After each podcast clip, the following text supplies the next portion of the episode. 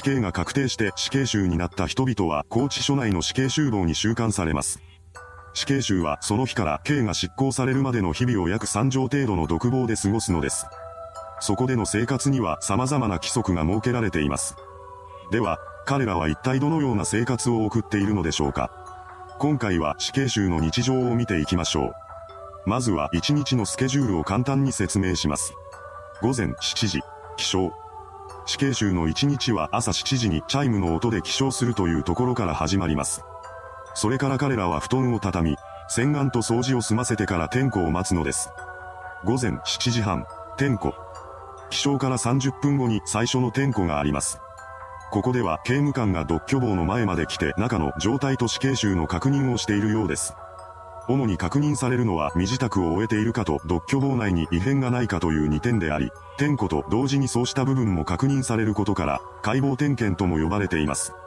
ここで死刑囚が脱獄を企てていないかなどといったことも見極めているのです。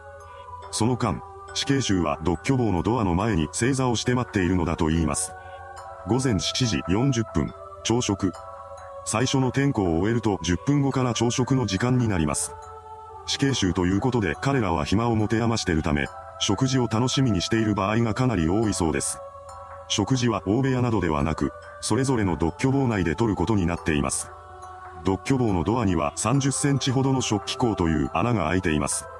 食事はそこを通じて棒の中に入れられるのです。なお、高知署内に収容されているものは全員同じメニューを食べることになります。1日に摂取するカロリーがしっかりと計算されたメニューであるため、必然的に健康的な食生活を送ることとなるようです。また、イベントに合わせたメニューも組まれています。具体的には正月の三が日などが特殊な日になっているようです。この日は白米の食事となり、雑煮などが出されたこともありました。祭日や正月には間食として甘味が出されることもあるそうです。その他、死刑囚にとって重要な日にはお汁粉を食べることが決まっています。その重要な人は、被害者の命日のことです。これは死刑囚に自身の犯行によって亡くなった人がいることを再認識させるために取り入れられている制度となっています。お汁粉が出されるたびに彼らは自らの犯した罪の重さを知らしめられることとなるのです。とはいえ、その意図通りに死刑囚がこの一食を捉えているのかについては疑問が残ります。ちなみに、食事の際に使う食器や箸はプラスチック製となっており、フォークは凶器になる可能性があるということで使うことができません。朝食が終わると、それからは何もすることのない暇な時間が始まります。ただ、この時間は死刑囚にとって気の抜けない時間としても知られているようです。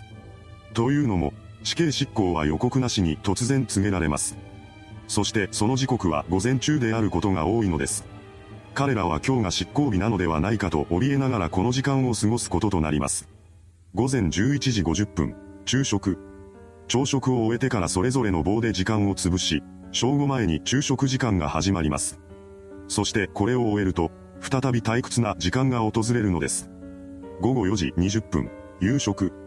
夕食の時間は昼食の4時間半後という比較的早い時間帯に設定されています。午後4時50分、点検。夕食を30分で食べ終えると2度目の点検が始まります。その内容は朝の解剖点検と特段変わりはなく、健康状態などを含めた死刑囚の状態や房内に異変がないかなどの確認が行われるそうです。運動。これに関しては正確な時間がわからなかったのですが、夕食から就寝までの間に死刑囚にも運動する時間が与えられています。日によって古外運動と房内体操の2パターンが存在しているらしく、時間は30分ほどです。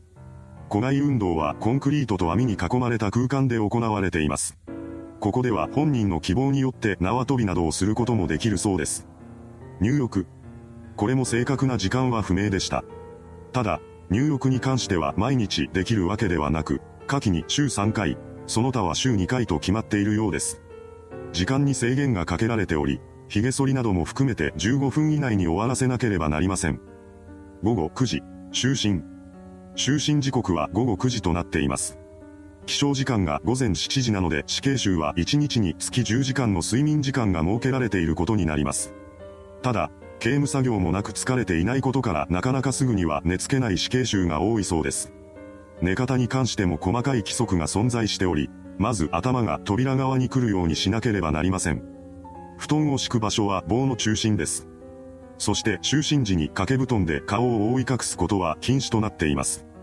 これは巡回時に刑務官が死刑囚の状態を確認することができないからです。似たような理由から、電気が消えることもありません。とは言っても、さすがに昼間と同じ明るさということではないようです。一応は光量が調整され、眠りを阻害するほどの明るさにはならないようになっています。これが死刑囚が送る一日のスケジュールです。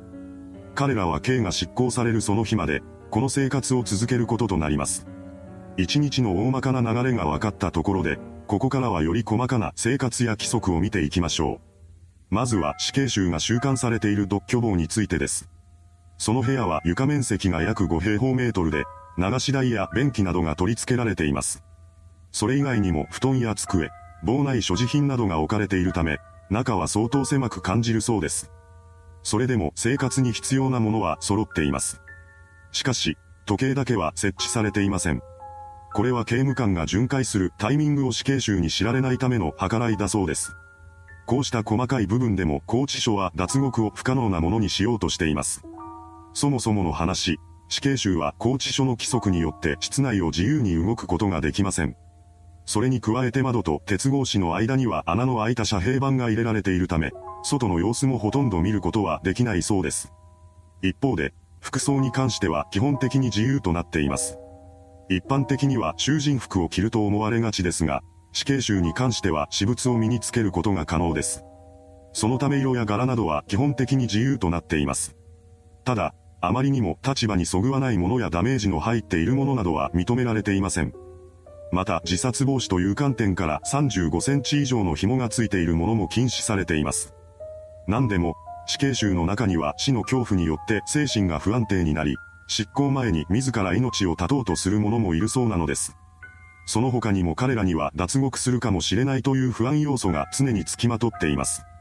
そのため、フードなどといった顔を確認できなくするようなものがついた服も着ることはできません。服装と並んで見た目を大きく左右することとなる髪型に関しても、死刑囚にはある程度の自由が認められています。髪を切る際には外から美容師を連れてくる有料理髪と高知所内の受刑者が切る無料理髪との2つから選択が可能です。ただ、自由にもやはり限度はあるらしく、あまりにも不潔だと判断された場合には短く切ることを指導されることもあるとされています。おそらくはフード付きの服が禁止なのと同じで顔が完全に隠れるような状態は避けるように言われているのでしょう。髭に関しても髪と同じで、あまりに伸ばしすぎていたりしない場合は自由です。続いては面会のルールをまとめていきます。まず一つ大きな決まりとして、面会には予約という制度がありません。面会したい人は当日拘置所に来てから申請をし、許可が出るのを待つこととなります。タイミングによっては認められないこともあるようです。時間制限は1日1回30分までと決められており、一度に3人まで会うことが可能となっています。当然のことですが、面会できる相手は誰でもいいというわけではありません。面会する人は親族、友人、弁護士、教会士のいずれかである必要があります。以前は友人の面会が認められておらず、親族か弁護士か教会士のみが可能という決まりになっていたのですが、高知所長の裁量で15年ほど前から認められるようになりました。また、面会時に差し入れをすることも可能です。ただ、面会者本人が持ってきたものを差し入れることは禁止されています。認められているのは高知所に隣接する差し入れ用の販売店で購入したもののみなのです。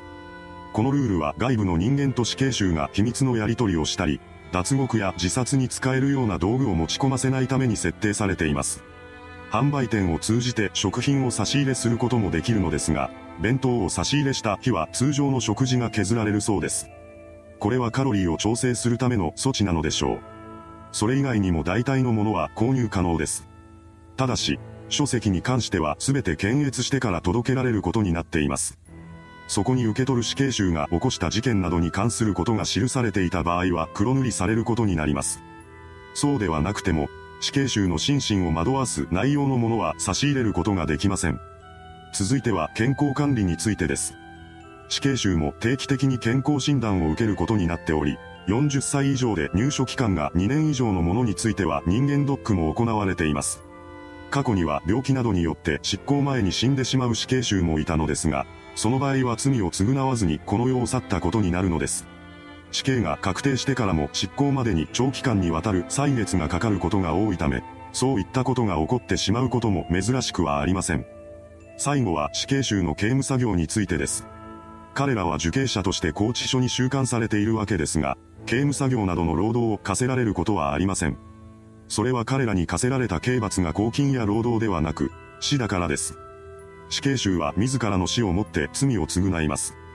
現実には様々な問題があってすぐに執行とはいきませんが、死刑という刑罰の意味合いとしては本来確定後すぐに執行されるべきなのです。